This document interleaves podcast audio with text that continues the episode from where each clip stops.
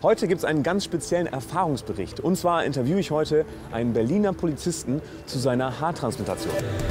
Willkommen bei dem ersten Podcast über alle Themen rund um die Haartransplantation und Haarausfall mit ausschließlich wissenschaftlich geprüften Inhalten. Es gibt wenige Themen, über die so viele Gerüchte existieren wie Haarausfall und wie man diesen behandeln kann.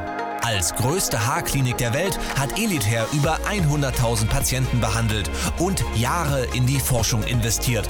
Im Podcast Elitair On Air werden dir alle Erkenntnisse der vergangenen zehn Jahre kostenfrei und spannend zusammengefasst zur Verfügung gestellt. Viel Spaß!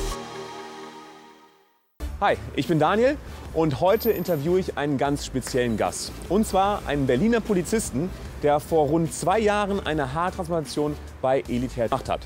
Ich möchte einfach mal wissen, was seine Beweggründe waren, warum hat er die Transplantation gemacht und auch wie seine Erfahrung war. Ja, wie war es eigentlich vor Ort in Istanbul bei der Transplantation? Also, jetzt treffen wir erstmal Yassin. Hi Yassin. Hi Freut Daniel. mich, dass es geklappt hat. Ja, freut mich auch. Wie geht's dir? Gut, wie geht's dir? Super. Super, freut mich. Ja, perfekt. Ähm, die erste Frage, die ich den Patienten eigentlich immer stelle, die eine Transplantation gehabt haben, ist, warum hast du eine Transplantation überhaupt gemacht?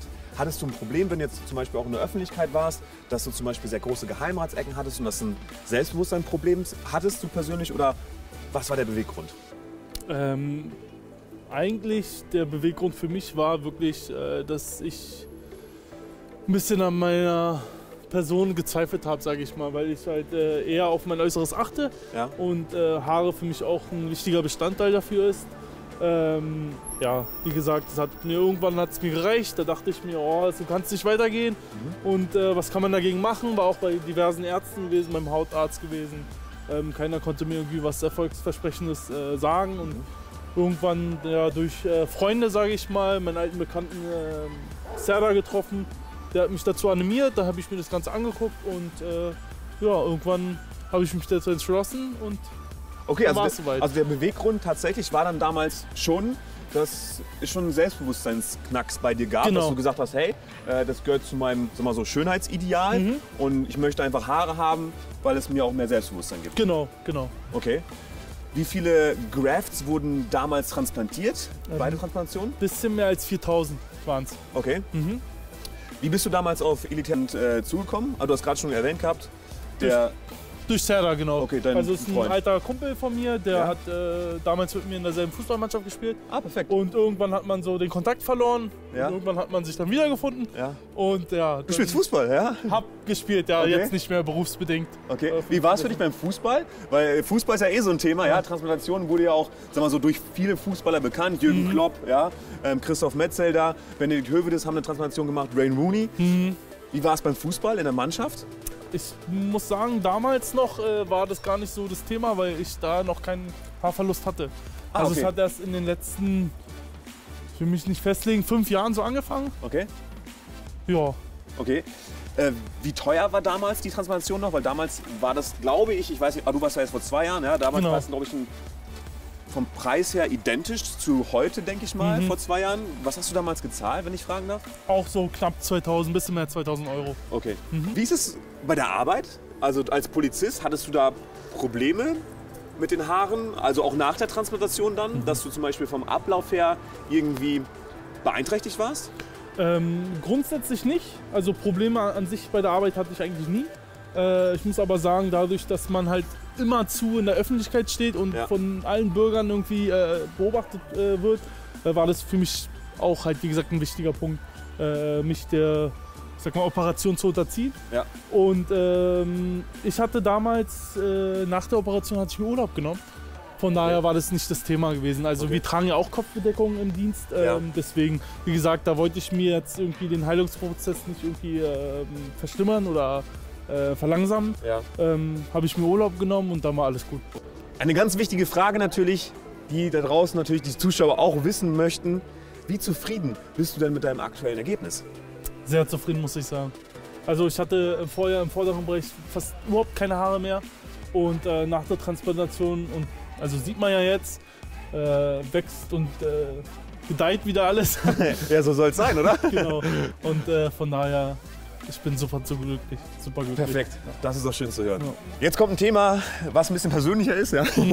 Thema Frauen. Ja? Ich habe nämlich von vielen Leuten auch gehört, dass dies also dass sie eine Transplantation durchführen, weil sie halt das Gefühl haben, dass sie nicht mehr so attraktiv wirken gegenüber Frauen.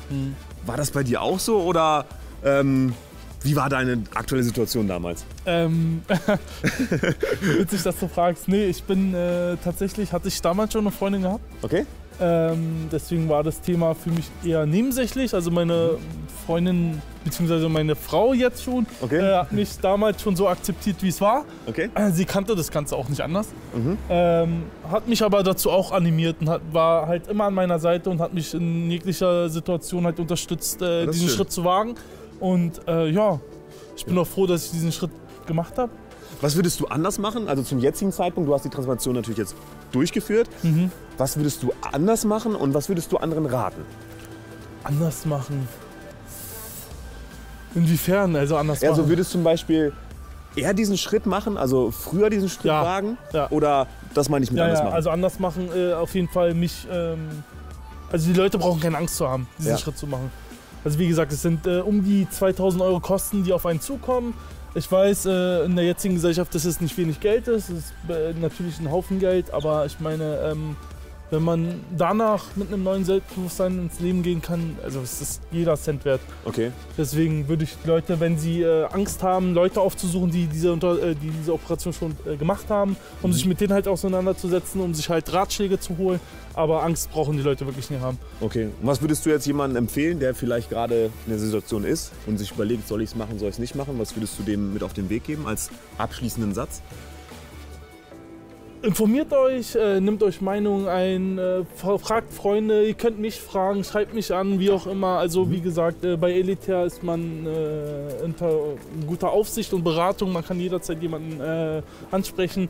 Äh, wie gesagt, fragt, fragt, fragt. Ich will niemanden dazu animieren, jetzt irgendwas zu machen, was er nicht möchte. Klar. Man muss aus freien Stücken da halt an die Sache rangehen, aber ich kann es jedem nur weiterempfehlen. Super. Ja.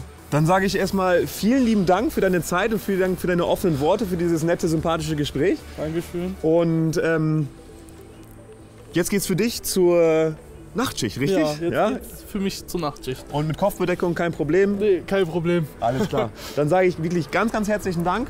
Gerne. Hat mir sehr viel Spaß gemacht. Mir auch, Dankeschön. Und äh, falls ihr Fragen habt, ja, schreibt uns gerne an. Das war der Elitair On Air Podcast. Wenn auch du endlich wieder stolz in den Spiegel blicken möchtest und wissen willst, welche Möglichkeiten es gibt, um schnell zu vollem Haar zu kommen, dann gehe jetzt auf elitair.de und führe deine kostenlose Haaranalyse durch.